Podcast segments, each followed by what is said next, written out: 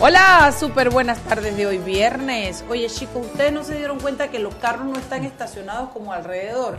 Una de dos, o hay mucho parking porque no hay tráfico o se llevaron a un montón. Yo dejé el mío parqueado allá afuera así más o menos como quien avienta una vaina y sale corriendo. Y temo por la grúa. Esperemos que sea la primera y no la segunda. Hashtag huye de la grúa, se llama el programa de hoy. Hola mis queridos oyentes, les saluda la Pepper, segundo día consecutivo que la sinvergüenza de la Chugui no llega. Pero aquí estamos para servirles. Hoy viernes de peque. Ya yo tengo tres peques en cabina y dos que confirman que ya están llegando. Tengo a Gabo Rebollón, saludos Gabito. Hola, ¿cómo están? A mi querido Rubén Cruz, que parecía hoy ser el candidato a ser borrado de la lista como no llegara. Me iban a destituir del a programa. destituir. Y él Por segunda vez, por cierto. Por segunda vez. Y él fue en su trabajo y dijo, yo soy peca y tengo que llegar porque si no Mariela me borra. Y lo dejaron venir. Luego fue atrapado en el, en el, en el, En el tren, metro. En el metro. Parece que alguien se tiró, eh, tuiteó, eh, digo, chateó Camila. Que alguien Vamos a esperar el tuit la- del metro, no sé, pero digo, no me, no me parece extraño. De hecho, me parece extraño que no haya pasado hasta ahora. Claro. Y acá mi amigo David Bernal, welcome to the Peppers Family. Hola, buenas. Pon tu voz de locutor para ver. Sí, buenas, todo, todo está bien. es, como, es como el locutor de emisora de música romántica. De la noche, de las 12 de la De las noche. 12 de la noche. Así que complacemos. ¿Complacemos a quién? Oh, yeah, baby. no, todo muy bien, todo muy bien. Esa voz de locutor, por favor, no te la conocía, ¿verdad? Oye, esto, bueno, estamos aquí los chicos eh, llegando, eh, dice ah, Open the Door, dice Luisa Nucio, don Roberto Díaz. Llegó la gente de Praxis. Sí, está, está- está Luisa allá afuera, la gente de Praxis. Luisa Elena Nucio, que le abras la puerta, por favor. Esto y Camila viene en camino. Bueno, estamos los peques aquí porque cuando preguntamos de qué queríamos hablar, primero que nada, ella no ha llegado, pero la vamos a felicitar porque la man puso el top ten, el número uno, el bien chequeado de Camila. Excelente. De hecho, muy polémico, me parece. Sí. Me parece un, me- de hecho me parece un, eh, un bien chequeado en donde hay opiniones ta- tanto a favor y en contra válidas, ambas, o sea que puedes sentarte a debatirlo. Y claro, previo a unas elecciones primarias, que, que también me parece bastante interesante. La verdad es que yo quedé creyendo. Llegó Llegó, la... gente de, de Praxis. Ellos son, hola mi vida. Oye, ellas son ganadoras, ganadores del, de- del premio Victoria, porque son victoriosos también. Todos estábamos más bonitos Pero ese qué día. fabulosa. Sí, sí, sí, estábamos dindos, dindos, dindos. ¿Qué te pasó que tienes tortícolis? Dormí mal. Entonces hoy me han recomendado todos los remedios caseros de todos lados para la tortícolis. ¿Y qué vas a hacer? Dormir del otro lado y punto. Dormí con el celular más lejos. Sí. Quizás fue por eso te quedaste chateando de lado. Oye, estábamos hablando del bien chequeado de Camila Adames, que la man, después de que esto, la mancita, porque ella es una mancita, ella es una mancita todavía, después que, después de que José Isabel Blandón hijo dijo que el señor Nito Cortizo se había plagiado una frase, eh, de hecho dos frases, porque todos juntos o todos cabemos o todos unidos. De hecho fue, de hecho pienso que es un pensamiento más bien. O sea, bueno, eh, eso dijo que lo había plagiado. Y entonces la montra de Camila Adames lo agarró y se fue a buscar todo lo que había hablado a Andrés López Obrador y sacó y bueno fue un, un fue un hit. Todo Panamá todo Panamá hablando del tema primera plana todo lo demás. Eh, y bueno de entonces la historia se, se escribe antes del, del, del bien chequeado y después, del bien Es que, chequeado. de- o sea, ahora con el bien chequeado y con el fact-checking que existe, ahora cualquiera que vaya a televisión y a cualquier medio de comunicación tiene que pensar muy bien antes de hablar, hablar respaldado con datos y, y qué bueno que, que- que los medios tengan estos espacios porque re- así responsabilizan a las personas y le exigen que, que vayan bien preparados. O también ser más claro en lo que comunican, porque de hecho yo pienso que si él desde un principio hubiese dicho de que esta idea era, era una idea que se había propuesto en otros lugares y que él consideraba que lo mismo se necesitaba para el país, Claro. quizás hasta hubiese quedado mejor porque lo bueno se copia, eso es lo que pienso. Sin embargo, yo siento que la respuesta de él también no fue la más acertada. Yo No- creo que eso fue lo que lo que movió a la gente. Saben que cuando obviamente el bien chequeado estaba buenísimo, así que tuvimos que hacer un praxis de eso. Y los comentarios de las personas, eh, hay varias personas que siguieron el comentario de Nito sobre que él había sacado esto de los incas. Entonces me puse a investigar y el, la ONU desde el 2015 hizo que esos fueran los principios de la ONU, pero lo hicieron bien. Dijeron que ellos estaban tomando estos tres De los principios para de los incas para Creo que el tercero no era igual. es, exacto. Exacto, Entonces los dos ellos de los exacto. incas. Entonces ahí es cuando nos damos cuenta que él, que Nito está diciendo que él se lo copió de los incas, pero lo que dicen los incas es no seas ladrón, no seas mentiroso y el que cambia es no seas flojo. Así que nos pasó que Segunda personas- knockout.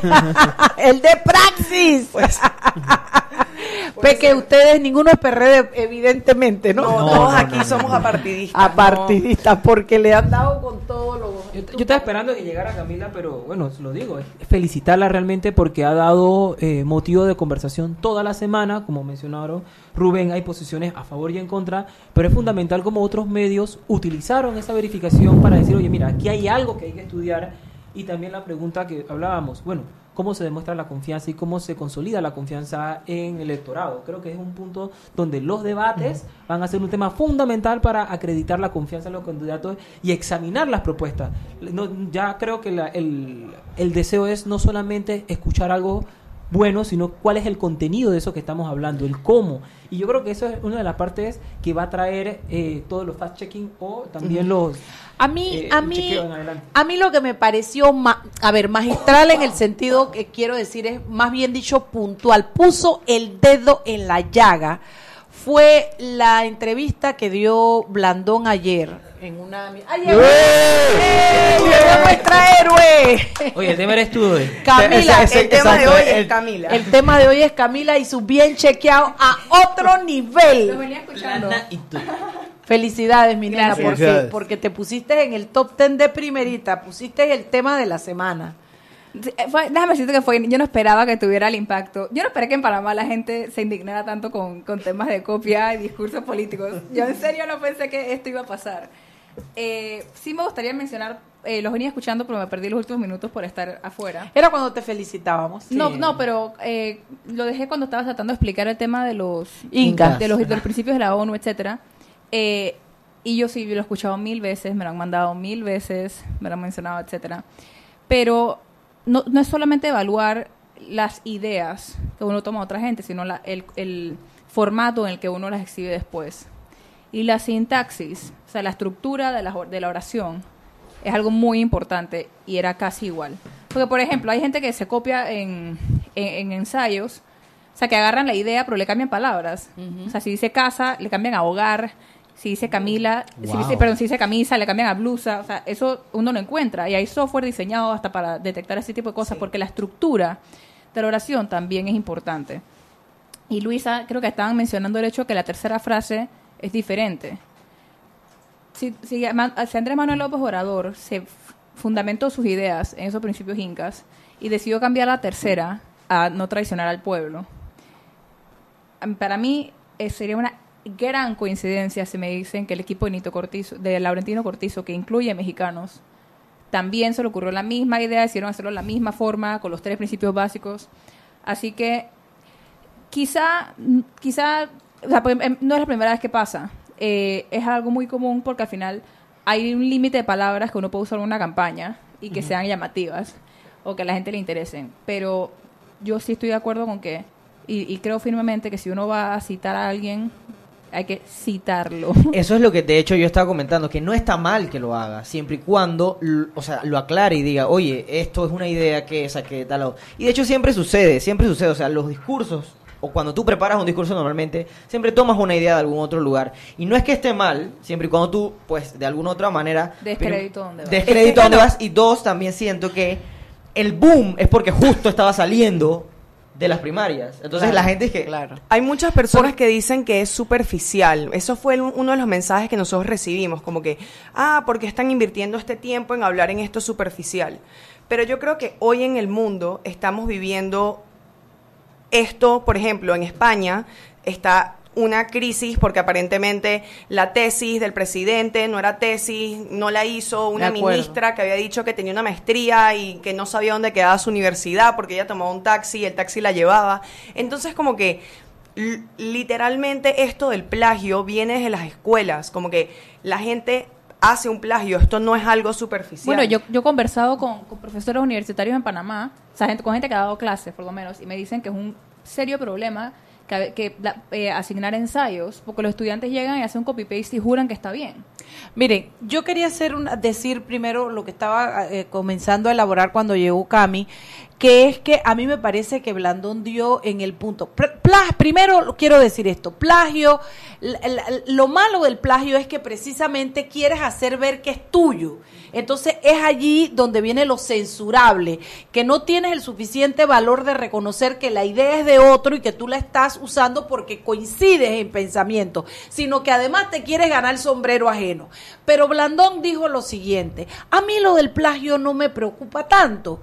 Yo lo que quisiera saber es, por la respuesta que salió a dar el candidato, es, me pregunto entonces, si esos principios él realmente los comparte o es que simplemente le sonó bonito y le pareció exitoso en otro país y entonces los usa. No, pero- Eso es pero lo que es pero realmente espérate, espérate, espérate. temible Pero- en, en- en este plagio en particular. Pero también hay que ver si él sabía.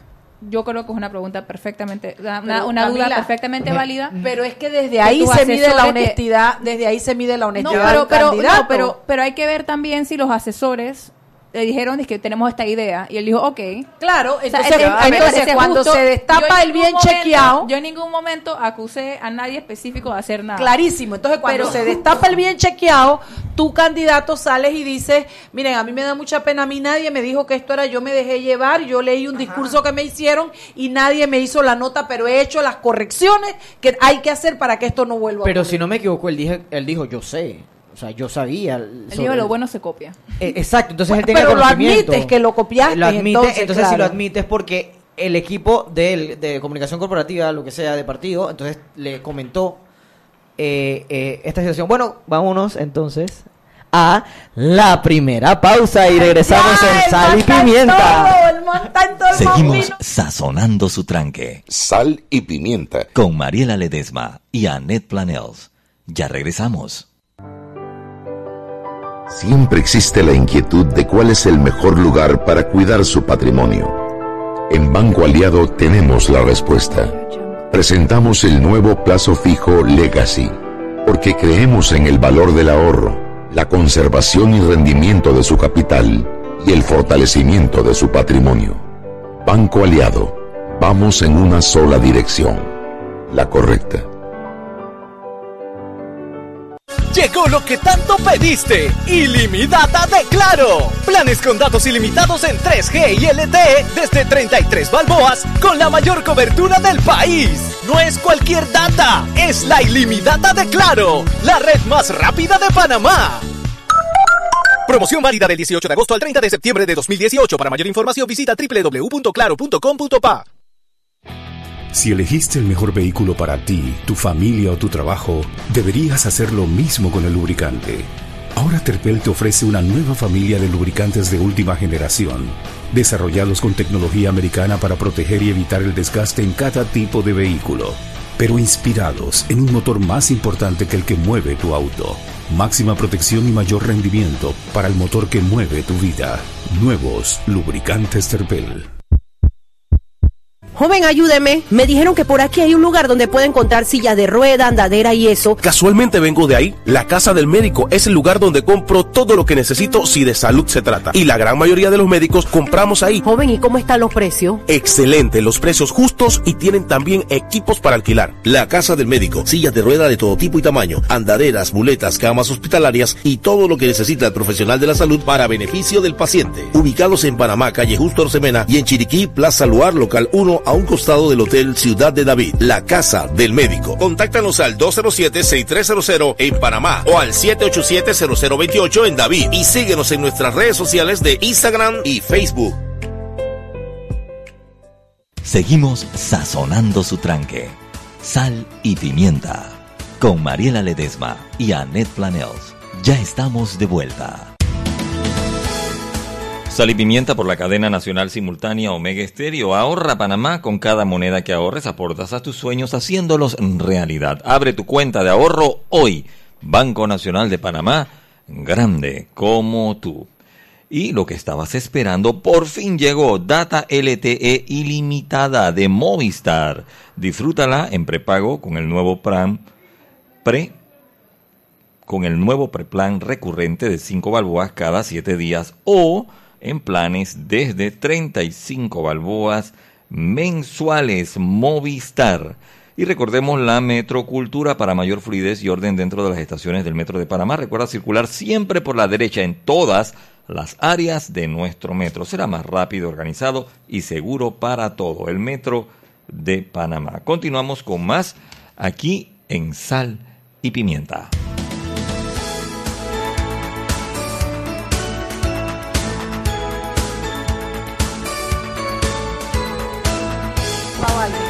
Estamos de vuelta en Sal y Pimienta, gente con criterio, peques inteligentes. Estos peques tenían nominado para premios Victoria Praxis, que ganó La Puerta del Horno, la previa, eh, Sal y Pimienta, la peque Mariela con la peque Anet. ¿Qué otro, otro teníamos peques? ¿Teníamos más?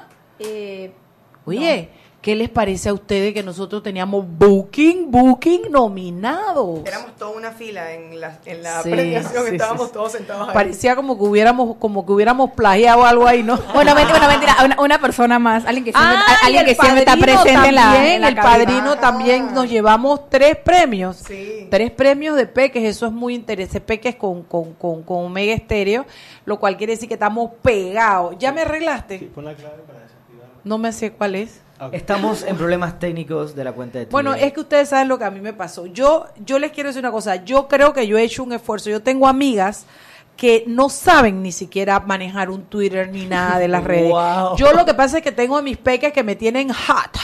Me tienen bien, bien entrenada. Entonces yo tenía mi Twitter y entonces comenzó como a dar vueltas la cosa de internet y no bajaban más Twitter ni nada. Mariela E. Ledesma. Y entonces, ¿qué resulta? Que yo lo, yo lo borré, porque yo soy así, yo lo borré, dije hay que resetearlo y cuando lo volví a bajar, parece que creé otra cuenta. Y entonces ahora no puedo volver a mi cuenta vieja y yo no sé qué más hacer. Está bien, lo vas a recuperar. Ahora, ahora, ahora te ayudamos. Ahora me ayudan y vamos con esa contraseña, no sé cuál es. Ponle la que te dé la gana. Oye, pero la verdad es que sí ha sido una semana bien interesante. Ha habido de Sí, todo. este, definitivamente. y estas, estas primarias también creo que, que fue un, como una enseñanza electoral, ¿no? Como, como que ya se está preparando el Y momento. Priti que le quedó el discurso al man, porque a mí sí me gustó el discurso de Nito Cortizo, lo aplaudí, lo elogié y me gustó más el de la sede de el de la sede, perdón, el del Panamá, el del hotel, que el de la sede de campaña. Lo vi tan bien estructurado y lo, me dio una confianza de lo que iba a hacer y cómo lo iba a hacer y bueno, pues fíjate. Y entonces, es, es- es que eso era lo que yo decía. O sea, el tema del bien chequeado es que luego de todo este discurso, estos dos discursos que él pues se lanza en, la, en, las, en, en las elecciones primarias, entonces ya como que la gente es que, ay, entonces. Sí, es aunque, aunque la verdad yo, oyendo los discursos, me pareció el discurso corriente, común, que siempre los políticos... de alguna O sea, manera- no era Obama. y de- básicamente. no, y también el tema de, de- del PRD que siempre tira para el torrijismo, ¿no? que no está mal, no he dicho que está mal, pero la verdad es que yo eh, estoy esperando todavía un discurso como que me diga "Es que esto es lo que de verdad Panamá necesita, como un poco más globalizado, no sé si, si me entienden, como con, como con propuestas... También lo que ocurre eh, con Nito es que esa frase de dime con quién andas y te diré quién eres, eso es una de las cosas que más me llega a mí de Nito. Eh, la gente que lo apoya, lo- los diputados fuertes que lo apoyan, eso son una de las cosas que más me llegan a mí, que me hacen pensar sobre la candidatura de Nito. A mí, a mí- a mí lo que me llamó la atención fue la diferencia entre ese discurso y todas las otras veces que lo hemos escuchado hablar en esta campaña. Yo no sé si es que no querían soltar fuego temprano o, o qué, pero a mí más que disfrutar el discurso o no, yo no recuerdo haber pensado, es que, ¿dónde estabas en toda la campaña? Porque, no, verdaderamente, porque él se cuidó demasiado, yo siento que se cuidó demasiado. Sí. No sé si es parte de la estrategia o qué, pero a mí no me gustó, o sea, esa diferencia. Eh, la sentí chocante. La diferencia entre Nito, el precandidato, Nito, el candidato. O sea, no lo sentiste se- como eh, elocuente con el anterior. Eh, en esta campaña, entre otras cosas, se ha hablado mucho de, de la consistencia, de, la, de, la, de si alguien es constante en su, no solamente en sus ideas, sino en el ritmo de trabajo y todo lo demás. Y no sé, a mí, yo recuerdo haberlo pensado extraño. Cuando estaba viendo el discurso lo sentí extraño. Más allá del contenido, yo- contenido es otro tema, nada más es una impresión que tuve mientras lo veía. No, yo te entiendo, yo creo que eh, trato de mostrar mucha más seguridad y no sé si en eso hubo mucho, un cambio muy drástico, pero yo entiendo también la euforia que se vivió con, con el las principales dudas que se tenían siempre. Que fue con- una victoria impresionante. Es, es eso, yo creo que, que había siempre muchas dudas en que si se iba a bajar o no, que si iba a estar o no estar, y yo creo que también era un mensaje para el propio partido, porque sacar la cantidad de votos que sacó como candidato electoral es un respaldo de la propia estructura que también eso da la confianza. Y de hecho hay eso. un punto, disculpa, un punto importante que, que hay que ver y es el nivel de participación del partido como tal, porque se esperaba un 52%, eso era lo que se estimaba, de hecho lo vi en la mañana, y fue del 62, si no me equivoco, alguien me corrige. por Ah, no, no hay el número final. Y este, eso fue lo que vi, fue el 60 y algo, pero no, no era esa la expectativa. Y esto realmente siento que al final nos deja como una lección, y es que realmente la campaña próxima viene bien interesante. Yo creo que tiene que haber eh, una, un movimiento ciudadano donde se le exija a los candidatos debatir. O sea, si Bueno, tú quieres ser reina, tú tienes que tirar besito. Exactamente. Entonces, tú, por- es más o menos lo que me parecía a mí de la candidatura de Nito. Nosotros como ciudadanos debemos exigirle a estas personas que si van a representarnos, tienen que hablar, tienen que participar y tienen que estar ahí demostrando por qué debemos votar por ellos. Sí, porque no hay otra manera de justificar cómo llevarías tu, em, tu mandato, me explico. Y, y sabes que del debate, de hecho, es, es decir, ah, y te lo refuto, eso no es mentira, y ahí mismo salen todos los bien no, chequeados del no, mundo. o para poder o, no, o para poder preguntar. Si te dicen, te voy a quitar este impuesto, pero preguntarle, ¿pero dónde vas a sacar el dinero para esto otro? Si te dicen, voy a hacer esto, voy a hacer esta mega obra, ¿con qué dinero? Etcétera. O sea, yo creo que más que por pelear o por querer eh, o por querer dejar al otro mal, no, es verdaderamente para poder entender qué rumbo es el que el que ellos el- la ruta que tienen planeada para el país de ser elegidos. Esa es una parte muy importante. Eh, porque muchas veces no la sabemos. Y, la otra cosa es, con el tema ese de, de si, de, yo entiendo de un punto de vista estratégico, entiendo, más no lo apoyo, desde un punto de vista estratégico, el querer cuidarse, etcétera. Pero, honestamente, si no eres capaz de defenderte y quedar bien en un debate eh, con otros precandidatos o candidatos, o sea, si sientes que vas a quedar mal y por ende decides no ir o, o, o- o decides no ser tan contundente como debería ser, eh, yo porque voy a esperar que tú te vas a poder desenvolver bien en la OEA o, o, f- o negociando con China o negociando con Donald Trump. Yo, o sea, si, no- si tú no tienes la confianza en ti mismo o tu equipo no tiene la confianza en ti para un debate o para una conversación o para un programa de radio, porque muchos candidatos han cancelado, muchos candidatos. O sea, Oh, sí. no, esto no es una puya a Laurentino Cortizo por no haber ido al debate. Esto es una puya a muchos candidatos que se han bajado de programas y que yo sé que se han bajado de O programas. a personas, a mí en praxis, que nos han dicho, no, estas son las preguntas que nos tienes que hacer. Ajá, o, lo- o los que no contestaron el exacto, knockout. O por ejemplo, eh, me- a mí me ocurrió en un debate este, en donde esta persona me dice, no, no voy a ir porque lo que pasa es que hay dos personas a favor y yo, y yo soy la única persona que está en contra. Y, y canceló 20 minutos antes. O sea, porque esto no es un debate escolar. Eso que tú acabas de decir. O sea, esto que lo que estamos diciendo no es un debate escolar. Si no, si tu equipo no tiene la confianza en ti para desenvolverte en, un- en algún medio o debate, yo porque la tengo que tener para que tú puedas negociar por los mejores intereses de mi país en el exterior. Por ejemplo. No, y también es O con un gremio, o con un gremio, o con la caja, o con la misma población. Y también es una forma de medir, eh, eh, luego de que acaba la campaña, si en realidad lo que en algún momento debatió y las ideas que expuso y todo lo que se respondió se pudo cumplir o no se pudo cumplir. Entonces, siento que de verdad eso es un punto bien interesante. También cuando las personas están escuchando propuestas, hay esta cosa que se llaman los objetivos SMART. Que básicamente es cuando alguien llega donde ti y te dice que, hey, como que yo voy a acabar con la corrupción. Eso no es una propuesta, porque no sabes exactamente cuánto, o sea, vas a acabar con el 10%, con la corrupción en este ministerio, con exactamente qué vas a hacer. Entonces, cuando alguien le- les llegue y que, hey, esta es mi propuesta, tú tienes que buscar que las propuestas sean smart, específicas, medibles, eh, accesibles, eh, que se pueda alcanzar y que sean que, que tú las puedas contar, que, que tú puedas eh, llevar una tra- cuenta, ajá, como que, que tú puedas llevar una cuenta y decir y que, hey, yo no voy a hacer que vamos a acabar con eh, la impunidad, no, vas a hacer algo específico con porcentajes para que luego tú puedas ir a donde el señor y que señor, usted que sean dijo medibles los Exacto. resultados. Eso es Exactamente. No, y, y también, y yo lo he dicho mil veces, eh, porque creo mucho en esto, preguntar el cómo. A mí si una persona me dice que voy a arreglar la caja de seguro social, o sea, aparte de, tener como una lista de cosas que hacer, ¿con qué dinero? O sea, el, el ¿con qué dinero va a ser una pregunta muy importante por todos los llave en mano que estamos cargando en este momento, eh, más la deuda que no podemos seguir llevándolo a un lugar desmedido. Por favor, no dejen que nadie le prometa panaceas. Eh, y siempre pregunten cómo, cuál es el plan, cuál es la ruta, con qué dinero.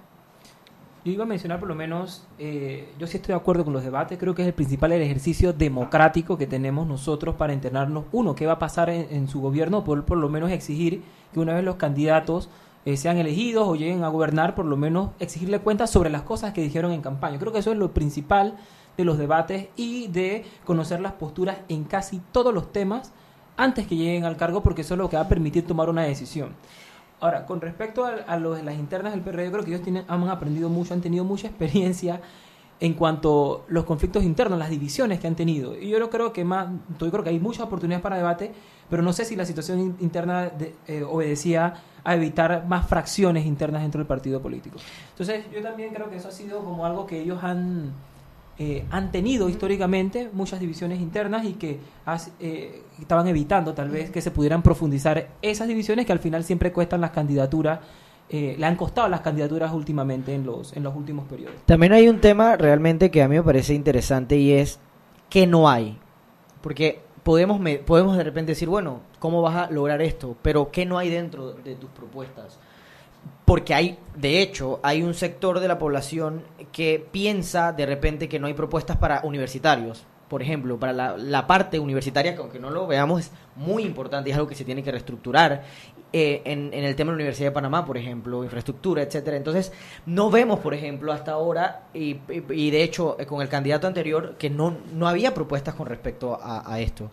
Es un ejemplo, por ejemplo. Bueno, señores, y vamos a la segunda pausa comercial. Pronto regresamos con sal y pimienta en Día de Peques. mata contratado. Seguimos sazonando su tranque. Sal y pimienta. Con Mariela Ledesma y Annette Planels. Ya regresamos. No hay nada mejor que quitarse los zapatos y tirarse a la cama cuando llegas a tu casa. No hay nada más sabroso que la comida hecha en casa. No hay mejor lugar que recostarse en ese sillón favorito que tienes en tu casa. Si aún no eres dueño de tu propia casa, el Banco Nacional de Panamá tiene una tasa de interés estable y cómodas cuotas. Préstamos hipotecarios del Banco Nacional de Panamá. Grande como tú.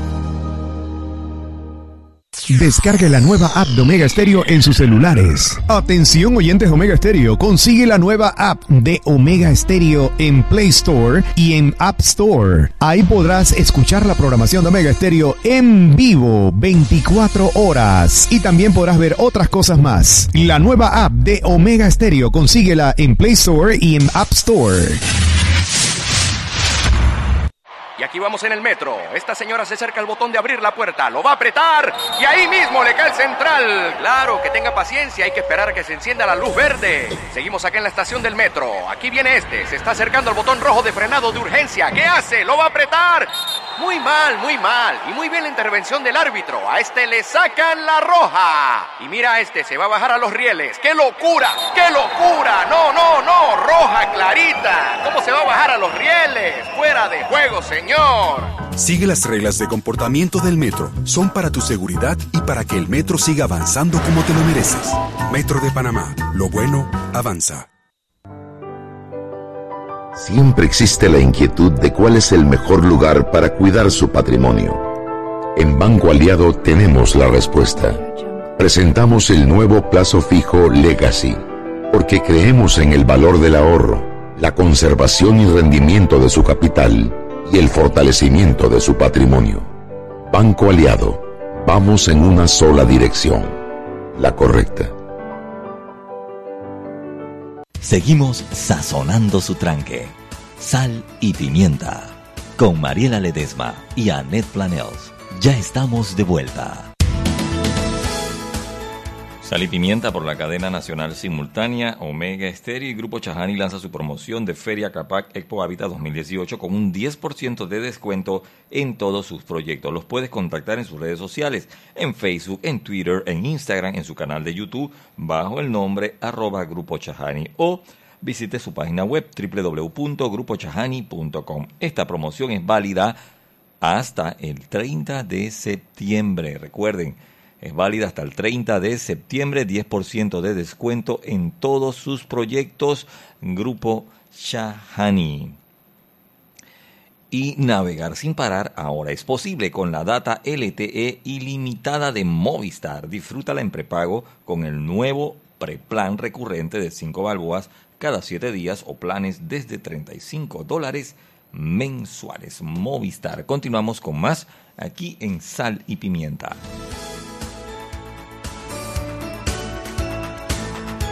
Bien, y estamos de vuelta en los viernes de peques de sal y pimienta, hablando un poco más de todos estos temas controversiales de la semana y que nos interesan.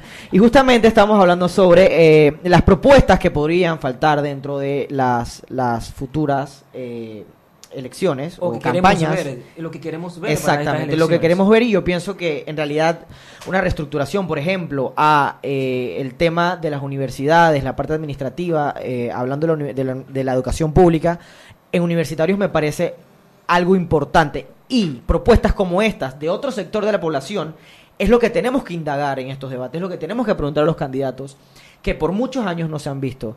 Entonces pienso también que a la hora de ver los debates no solo es, oye, no, lo que pasa es que de repente no me preocupo por eso porque a mí no me afecta, eso es lo que por ejemplo vemos. Y no, pues, o sea, y el de hecho de que no te afecte no quiere decir que también indagues sobre eso. Pero yo tengo una pregunta, ¿qué tanto es eso el rol del presidente? Al final, si digamos que el presidente tuviera toda la intención, ¿no sería la Asamblea la que tendría que discutir un- una ley para re- para reestructurar eh, la educación? Porque la educación Voy tiene para su allá, propio... te, te Ajá. contesto. Específicamente universitario hay autonomía. Para po- transformar algo en la universidad necesitas que la propia universidad presente un proyecto de ley transformándolo y así se ha hecho. Cada vez que la universidad necesita hacer cambios profundos, hacen una reforma de su ley. Eso en No, no, pero de déjame reformular mi pregunta. Pero eso no, eso no es un lobby que se tiene que hacer en la Asamblea y no al Ejecutivo. Eh, Porque al final si la Asamblea no lo pasa, el Ejecutivo, ver, ¿qué va a hacer? esto es un- ¿Decreto? esto es un Pero esa- consejo- pero esto es un buen consejo sí. como democrático. Realmente los cambios tienen que partir y tener el consenso de aquellos que tienen que ser aplicados. Es decir, desde las universidades, si yo espero hacer un cambio en educación superior, por lo menos en la formación, evaluación de investigaciones, tiene que partir primero desde ahí. Y la presión, eh, constitucionalmente, ha dado mucha autonomía a las universidades para Ok, eso. repito mi pregunta. La universidad decide que quiere hacer su cambio, redacta su coso. No lo tienen que llevar a la asamblea y no al ejecutivo. Sí, Entonces, ¿por qué? Pero ¿por qué no? Ok, yo les voy a explicar por qué hago esta pregunta. A mí me frustra mucho, a pesar ahora que veo todo, todo el- todas estas, todos estos afiches originales de diputados, pero yo no tengo idea. Lo único que sé es que Raúl Pineda está prometiendo un, un ¿cómo se llama eso? Un, Un teleférico. un- ajá, un teleférico. Es lo único que yo sé. Eh, pero, eh, ah, y solamente si gana Lauretino Cortizo. Porque si no gana Lauretino Cortizo, nada. Eso es lo único que yo sé, una propuesta así. Eh, es por un video que se hizo viral. Entonces, yo sé que somos un país muy presidencialista, etcétera. Pero a veces yo creo que subestimamos en, en, y en el desprecio que siente mucha la población hacia la asamblea el rol que ellos juegan. En verdad, es increíble. La, la gente se entera de las cosas malas, como la repartidera de jamones o de juguetes o tarjetas de celular, etcétera. Pero la asamblea juega un rol importantísimo y yo siento que no le exigimos en muchos casos. Estamos tan enfocados en regañarnos por, por la corrupción y otros temas que no, no les exigimos que le dediquen todo su tiempo a las cosas que son verdaderamente importantes. Ahora, ¿por qué más me, molesta? Porque no, no, tenemos, no tenemos idea de lo que están haciendo nuestros diputados en su, en su búsqueda por una curul. si tuviéramos partidos un poquito más organizados, que tuvieran línea partidista verdadera y que los diputados de ciertas bancadas, por ejemplo, fueran a empujar una reforma eh, a la salud o una reforma a la educación, etcétera, y tuvieras bancadas que entre ellos se enfocaran en ese tipo de cosas y, y te propongan que eso es lo que van a hacer, estaría bien. O si tuviéramos, por ejemplo, un partido eh, ambientalista, un partido de profesores, un partido de trabajadores, un par- bueno, que sí, que sí existe, etcétera, uno tendría una mejor idea dentro de la representatividad de la asamblea para dónde estarían tirando, pero no la hay. Entonces siento que estamos siempre como con la frase esa de, de Tom Hanks en, en Forrest Gump, dije que la vida es como una caja de chocolates y que nunca sabes lo que te va a tocar. Así mismo la asamblea es una caja de chocolates. De la nada se salen con unas leyes que uno no tiene por qué esperar que ese diputado salga con ellas, porque son coyunturales. Y también no solamente eso, nosotros tenemos, ahorita sí, todo el mundo está hablando de las asistencias de los diputados, que si presentaron planilla, que si no, pero también es importante, lo voy a estar publicando pronto, que es la productividad de los diputados. O Pero sea, ¿Cómo la mides? Bueno, nosotros lo que hicimos fue que literalmente calculamos cuántos proyectos de ley había presentado por partido y podemos ver más o menos qué partidos son más productivos que otros. Pero ¿por qué, por qué, eh, por qué medir productividad a través de la cantidad de leyes? Porque al final del día, si tú, haces, si tú pasas la ley de la almohada, ¿no? Ok, te suma un punto. Ya es ley. Es que yo sé que ya es ley, pero sí, hay ley del, hay, hay ley del festival de Guararefe, o de yo no sé ni qué festival, ley de, de todo, de cosas coyunturales y verdaderamente mínimas. Eh, que no entiendo por qué se tiene que tomar todo el esfuerzo de que vaya al pleno de 71 diputados, Claro. etcétera. Pero bueno, eso es otro tema. Eh, pero yo no, no, a mí me parece que en Panamá, y se lo escuchó a Maruquel Pavo, que lo mencionó esta mañana en un foro, este, este- esta semana en un foro, etcétera. En Panamá tenemos suficientes leyes. En, Panamá, en Panamá tenemos muchísimas leyes. Lo que pasa es que no las no se aplican, no no hay más, o sea, entonces no entiendo por qué celebramos la creación de más leyes. En verdad yo creo que se debería simplificar. La clave está en la circunscripción del diputado. Como tenemos todavía eh, diputados que responden a su circuito específicamente, la- muchas veces los diputados tienden a preocuparse solamente por la... Pero ¿por qué no es un tema municipio? A ver. O sea, si es, si es, si es el- la, la ley del festival de Bellavista, imagínate, yo no sé. ¿Por qué no se hace con el representante de corregimiento que se asegure, no tanto sino tiene que ser ley de la República, que en Bellavista se hace un festival? Me acabo de inventarlo el festival de Bellavista. Eh, es, no, es que no quería usar un ejemplo de la vida real para que no me dijeran que estaba golpeando a un diputado ni nada. Pero digamos que hay un festival de Bellavista, ¿por qué no puede ser del 8-7? En vez de, o sea, dentro del representante, que se sepa que todos los años, el 15 de septiembre, se va a hacer el Festival de Bellavista.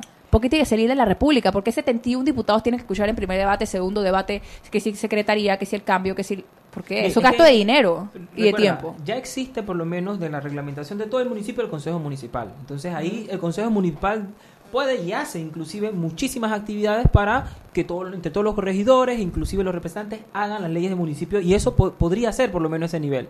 El detalle es que en teoría, la representación de circuito que tenemos nuestros diputados es para que reflejen los intereses en leyes nacionales de toda la población. Pero lo que ha pasado es que nada más hacemos leyes para determinados circuitos. Lo que deberían, por eso las principales reformas están en tener diputados nacionales. Porque con diputados nacionales no dependerían únicamente para del circuito, sino su producción a nivel nacional y lo haría pensar entonces en leyes marco y leyes a nivel nacional y no leyes reglamentarias como ahorita que tenemos, si no está el detalle en la ley, no se funciona. Al mismo tiempo, yo creo que hay que tener rendición de cuentas de detalles. O sea, por ejemplo, hay un diputado que se va a un viaje a Finlandia, a Suecia, a toda esta cosa. Y cuando vuelve, nosotros le pagamos el avión, la estadía, los viáticos, todo. Y cuando vuelve, yo, antes de juzgar, me meto en internet a ver qué leyes ha presentado, porque si se va a Finlandia y vuelve y presenta una ley de educación, algo que aplique, buenísimo, fue una buena inversión. Pero cuando vuelves, cuando tú pones a buscarte los viajes que hacen, las leyes que presentan, no hay, o sea, se van a preparar en algo que luego no aplican en el país. Entonces es como que nosotros eh, no es cool estar detrás de ellos y que, hey, fuiste a la asamblea el 70% de las veces, solo presentaste una ley, pero hay que hacerlo porque es, Eh, nuestro papel. No, aparte de que con ese, tema, con ese tema de los viajes, eh, hay dos diputados que fueron al estado de Wisconsin. A al la fe- Feria de la Leche. Al Festival Mundial de la Leche. Y fueron... Dos veces. Y fueron, o sea, fueron varios miles de dólares. Fueron boletos carísimos. No recuerdo, no recuerdo la cantidad del boleto ni el viático, pero cuando yo vi eso, verdaderamente, de- tenemos que aguantar el gasto en la asamblea. pasajes de primera, de primera clase Esa es a viajes de no. menos Yo- de tres horas. Yo se los comenté. Deberíamos empujar porque y por eso sí tiene que ser ley que sea ley. En verdad debería estar en el reglamento interno de la Asamblea. Correcto. Es el no, reglamento mentira, interno. mentira. Debería estar en, en- en la Constitución, yo no sé ni dónde. a todo funcionario, de este- a todo servidor, este, servidor público de este país, se le debe pagar un boleto en económica. y, si, y si él o ella quiere viajar en primera, que, Que se pague la extra. diferencia. Na- no boleto de primera para nadie. No, no más Había boletos unos- de 14 mil Había dólares. unos pasajes de 12 mil dólares. Había, había un pasaje, mira, ay, yo, le- yo, yo, se los, yo se los mandé ese día. Eran pasajes a Colombia por mil y pico de dólares, ¿no? No Los recuerdo. mando en Wingo. espérense, yo les voy a. Yo, no, Sorry. no, yo Y tú mandando la olvídate, olvídate.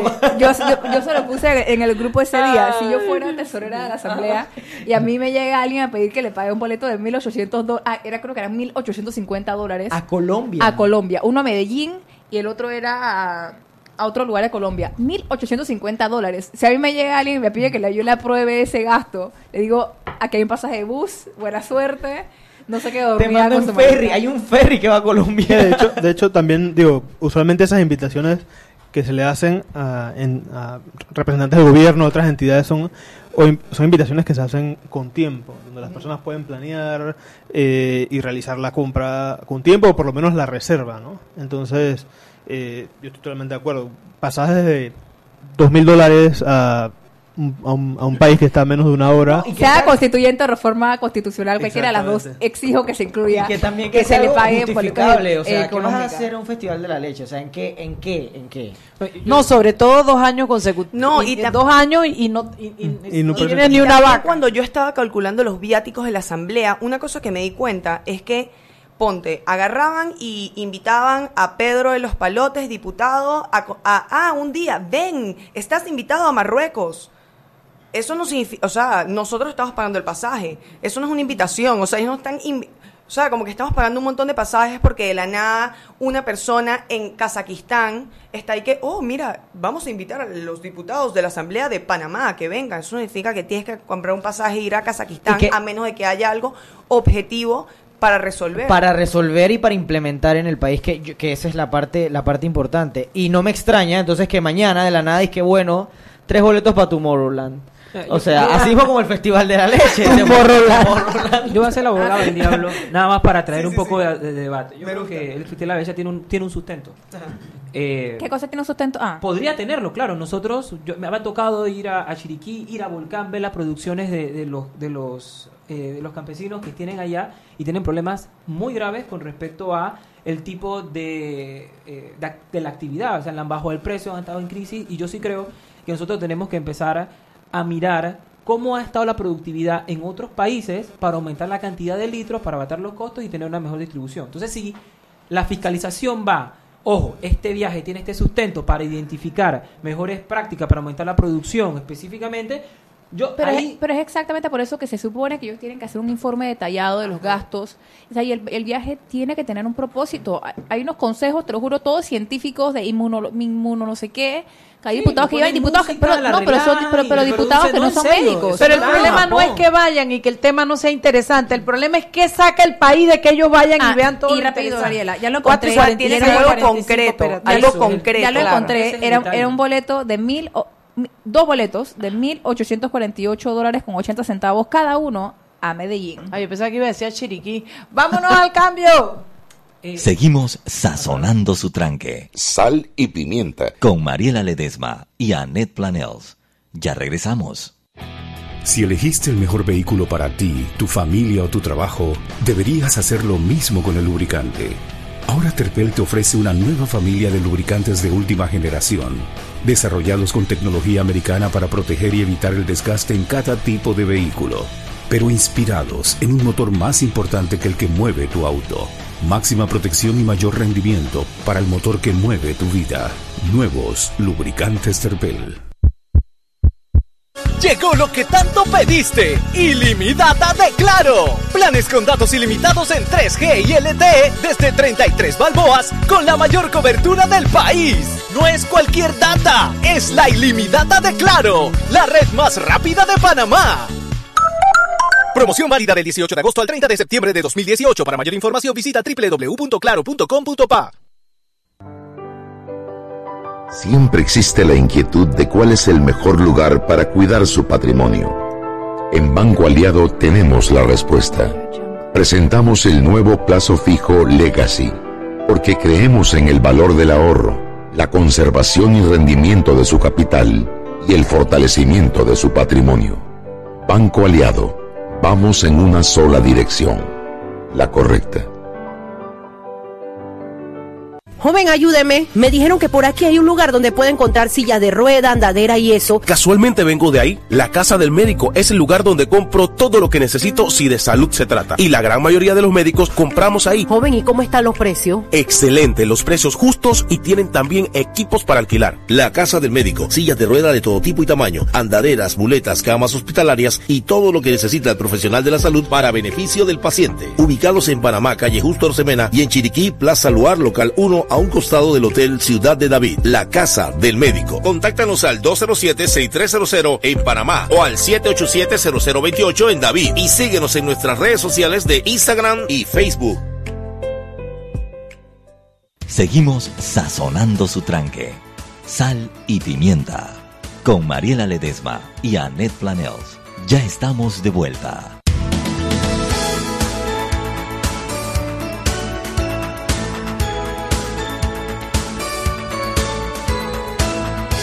Y estamos de vuelta. De vuelta. Ah, de Una vez más. De, De regreso, de vuelta, no, de, vuelta, de vuelta. De vuelta. Estamos de vuelta con el último bloque de sal y pimienta. Por favor, hablo con tu voz. ¿Cómo, cómo es? Eh, estamos de regreso. Oh, ¿tú eres el man de las propagandas o qué? Me lo habías dado. ¿De verdad? Sí, claro. Me estás fastidiando, en verdad eres el man de las propagandas. Claro. no le No, creas pues, claro nada. no, Ey, yo no, te lo creo, deberían, deberían. No, no. Pero estamos hablando del rol de la asamblea y una de la- un, un tema fundamental es que no solamente está en la producción de leyes, también la fiscalización se que hagan sobre lo ejecutivo. Yo recuerdo un interrogatorio que hizo la diputada Ana Matilde sobre el tema de la cadena de frío. Es espeluznante. Yo creo que la mayoría de los interrogatorios, esos incluso se deberían retransmitir, porque ahí uno se puede enterar sobre el funcionamiento de las instituciones que a nosotros como ciudadanos no nos respondan a través de las leyes de transparencia o nos tienen ahí eh, haciendo solicitudes. Es fundamental que no solamente veamos la producción de leyes, sino la parte de fiscalización y ahí podemos empezar a cambiar, bueno, qué tipo de diputados vamos a tener. Porque si solamente vemos la producción de leyes, vamos a seguir viendo solamente las leyes coyunturales con temas muy específicos o yo creo que ni siquiera vamos a, a- a ver el problema de fondo, que es la institucionalidad que estamos teniendo. No estamos teniendo institucionales, institucionalidad, separación de poderes fuerte para poder fiscalizar y que se den la- Bueno, los programas. yo quiero aprovechar que estamos hablando de la asamblea para cambiar el tema un poquito. Me llama la atención que he visto un llamado de muchas personas en redes a reducir el número de diputados. Fíjate que yo no entiendo por qué quieren reducir el número de diputados. Eh, eso afectaría la representatividad hasta cierto sentido. ¿No les parece? O sea, para la gente que no sabe, nosotros tenemos 39 circuitos electorales y hay 71 diputados que nos representan. De ahí es de donde salen. Hay unos, Pero, hay unos eso- perdón, pero eso asumiendo que entonces que mantendríamos el sistema circuital, lo querrían reducir a que a 39. No sé exactamente qué, qué- o sea, yo he visto los mensajes también de hay personas que dicen como que, ah, 71 personas es demasiado.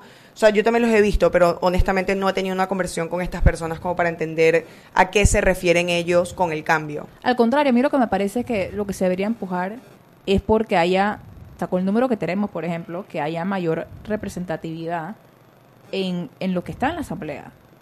¿Cuántos educadores tenemos en la asamblea? Pero es que eso no depende. ¿Cuántos productores tenemos en la Acuérdate que asamblea? eso es libre, o sea, eso lo elige el pueblo. ¿me No, explico? no, yo entiendo, pero si se está buscando cambios, si, se- si estamos hablando de, de cambiar el contrato social que tenemos y hacer cambios, cambios estructurales importantes, en vez de hablar de reducir el número de diputados, pero que sigan estando a cargo de los mismos partidos de siempre, etcétera, y que puedan ser las mismas personas que tenemos ahora, solo que menos, eh, no entiendo por qué nos empuja por Es que- tener, por tener una mayor en vez de enfocarse en el número, enfocarse en la calidad de las personas en que están capacidad. ahí. Yo de hecho yo lo debatía hace poco, este en las próximas elecciones, yo le decía a la gente, en las próximas elecciones no hay que votar por lástima o por quien te diga yo vengo de abajo y yo y subí. Eh, qué bonito, o sea, se oye bonito, pero pero tienes la capacidad para estar en una asamblea haciendo leyes. O sea, y, no, y no estoy hablando de que tienes que ser un profesional. Puedes ser una persona experimentada en un área y que quiera aportar al país. Pero tienes que ser una persona que de alguna u otra manera pueda aportar O sea, a esto. A un diputado yo le preguntaría, uno, ¿qué experiencias tienes redactando leyes? Dos, yo, se- yo, se- yo Oye, Luisa, yo- o sea, yo Luisa, tú, mi pro- mi propia yo le pediría, ¿me puedes por favor compartir tu hoja de vida? Y me puedes por favor compartir por escrito más o menos cuáles son tus propuestas. Si fueras elegido, ¿cuáles serían las primeras tres leyes que harías o que no harías? Como que cosas concretas con las que tú puedas tomar una decisión. Y si ellos quieren tu voto, Digo, pero a mí no me parece que todo el mundo deba ser abogado que haya tenido que redactar Eso- una eso ley. también- el punto, eso es, más, es más, el punto de que un diputado tenga una planilla. Es que tenga asesores. que yo sé que se han demonizado las planillas. Todo el mundo necesita un equipo de trabajo. Exactamente. Todo el mundo en el- o sea, el que tiene un cierto rango necesita un equipo de trabajo. Así que ese no es el problema. De- La manera en la que se estaba haciendo es el problema. Pero se necesita Sí. un equipo de trabajo. Entonces el punto es que, por ejemplo, si se va a discutir, por ejemplo, que se está discutiendo ahorita el compromiso por la educación. Claro, Compromiso Nacional por la Educación. A mí me parece importante en términos de representatividad que algo tan importante, un sector, primero que todo que en el presupuesto pesa como, como cuánto el presupuesto, no, recuerdo, pero, pero es probablemente la, la empresa, entre comillas, más grande del país, la institución más grande del país, el Ministerio de Educación probablemente. Eh, después de la caja de seguro, creo Mil o sea, pero cómo, dólares, cómo- casi 20% del gasto. pero cómo se discute, o sea, algo tan importante como el futuro de la educación en nuestro país si no tienes a alguien representando, el por lo menos una persona de 71 del sector representando esa voz y pudiendo aportar al debate, aun si uno puede saber la diferencia entre un habeas data y un habeas corpus o lo que sea, pero que tenga, que tenga esa perspectiva. Esa, porque a mí, disculpen, una asamblea de 71 diputados, nos vamos todos al despeñadero. De, de- de 71 abogados, perdón, nos vamos todos al despeñadero. presidente de la Uno Comisión Solo quiero parar un segundo Frías. aquí para es- decirles que saluden a Toto Flores, que le manda saludos a todos sus peques aquí a la cabina. Toto, hola. Y que, y que Annette Planels dice que después de aquí, que a dónde quieren ir. Eso es Oye, y, y también quiero aprovechar este espacio de saludos para saludar a mi gran amiga Yorlenis que me está escri- eh, me está Dios escuchando, mío. perdón. Deja con la cabina. No, no, no, no. Deja no. de hacer tu date y tus amarres desde la y cabina. muy especialmente a su mamá que Ah, ya, hasta la suegra suegra y todo. Ya la vida, estás oyendo. Sí, hasta la suegra. a su mamá que este eh, es maestra en el colegio en donde yo salí de kinder, imagínate. Y la quieren y la aman mucho. Y la verdad es que le mando un saludo. Saludos para Yorleni y su mamá, pues. Eh, Este debate lo he escuchado antes, inclusive personas que dicen que deben poner requisitos de escolaridad para la asamblea, eh, que el término de la edad. Yo con esto tengo una posición muy democrática. Yo no, yo creo que el servicio público, específicamente la asamblea, debe responder a un comportamiento más y una trayectoria ética y de servicio con expertise profesional, porque la gente no está por lo que crea en su profesión o por sus estudios, está por lo que representa sobre la ciudadanía. Entonces, específicamente, con, por lo menos en el tema de educación, hay varios profesores en- en- inclusive en la asamblea, inclusive el presidente de la comisión de educación es maestro, es dirigente gremial, ha sido profesor por muchísimos años y con eso no significa que eh, sea experto en toda la es materia. profesora. Es profesora Sí, eh, en la de la Universidad, Universidad eh, de Universidad de Panamá. Panamá en licencia, pero que tú seas experto en un área tampoco seas experto ni siquiera en el ramo. Claro. Y eso, eh, las asambleas por eso tienen comisiones permanentes donde sí deben tener especialistas con mucha más trayectoria y hay muchos asesores en la asamblea que tienen años y que conocen la trayectoria legal que ha tenido y la evolución de las instituciones por mucho tiempo. El, te- el tema es que en la asamblea se toman decisiones políticas y no necesariamente esas decisiones políticas eh, siempre han respondido a todos los consejos que sean académicos. Entonces necesitamos personas que puedan responder políticamente a principios éticos y que también respondan a una línea donde nosotros al momento de elegirlos sepamos que ellos van a responder a eso. Ahí yo creo que está el problema, claro. que no sabemos a qué van a responder una vez lleguen al puesto. Pero y es que ese si ni siquiera estamos claros en, en, en cuál es el, la labor de un diputado. ¿Cómo podemos exigir qué tipo de diputado queremos si ni siquiera estamos de acuerdo en lo que deben hacer? Es que la asamblea es un No es órgano que- colegiado, pero, no o sea, responde esto- a un individuo, Esto es responde a algo un muy importante porque he tenido peleas en las redes sociales con esto. Disputas. Disputas online. El problema es que hay muchas personas que de verdad no conocen qué es lo que hace un representante, qué es lo que hace un diputado y qué es lo que hace eh, un alcalde. Eso lo dice en la Constitución. Ustedes pueden buscar la Constitución y la Constitución es la que manda, no es lo que tú sientes que tú debes hacer porque es que el... no. Entonces nosotros ahí tenemos que ir a la Constitución, ¿la respetamos o no la respetamos? Me estás diciendo que tú como funcionario, como político, sabes más que la Constitución, porque hay muchos diputados que argumentan que ellos están haciendo porque siempre se ha hecho así o porque ellos lo tienen que hacer. Entonces, tú me estás diciendo que sabes más que la Constitución, básicamente. Entonces, nosotros como ciudadanos tenemos que ir a la Constitución, a leer exactamente qué es lo que hace un diputado. no, eh, pero Luisa, no solamente nosotros. Al final, ¿quién redacta el presupuesto de la nación? El, ¿Quién hace la- ah? el Ministerio de Economía y Finanzas. El Ministerio de Economía y el Finanzas. ¿Quién decide que le va a dar mi- millones de dólares a la Asamblea Nacional sobre, la- sobre los representantes? ¿Quién? El MEF. Sí, Y eso el presidente, sí, el El presidente de la Es que, República. es que el Ajá, presidente entonces- es como un rey. o sea, entonces el es problema una- también, el, el problema también es, es por eso que yo siempre me enfoco en el, el tema estructural. Eh, si al final del día el ejecutivo está asignando el presupuesto de tal manera, nosotros podemos exigir a un representante que haga algo, pero si me dice necesito de mi diputado, porque en la práctica lo necesita. En la Antes, praxis. yo creo, eh, hay muchos temas que han cambiado positivamente por en ese tema, por lo menos con el tema de la ley de descentralización. Eh, la descentralización tiene un fondo que le permite ahora tener mucho más autonomía a los municipios para la ejecución. Pero yo revisando esa ley, hay algo que ustedes dicen, "Ve- véanlo en la constitución, pero es que la constitución tampoco es muy clara porque dicen, tienen por lo menos a nivel de representante trabajar para el bienestar de la comunidad, pero ¿cómo? ¿Qué es lo mejor? Entonces yo creo que todavía hace falta... eh, un poco más de formación en todos los administradores para porque te dice el a dónde tienes que ir pero no cómo Nosotros tenemos que parar de tomar decisiones en base a sentimientos y tomar decisiones basados en data. O sea, no es y que la gente va a llegar y que "Ay, te va a construir un hospital, pero capaz el hospital no es lo que necesitas, capaz necesitas una escuela y capaz necesitas otra cosa. Entonces como que nosotros literalmente tenemos estas personas que quieren No, o quizás estas posiciones. O quizás es que, que necesitamos hospital, pero cuando hace el estudio poblacional y la distribución de la gente y la densidad, decides que, bueno, en vez de un hospital que le, le generaría grandes costos a esta población y esta otra poder llegar, mejor es hacer dos clínicas, una aquí y una acá. O sea, a Me veces cae bien, Camila. es el tipo de cosas que así se, se debería hacer políticas públicas basado en evidencia y no porque alguien decidió eh, que porque el horóscopo lo decía, el, el hospital tiene que ir ahí.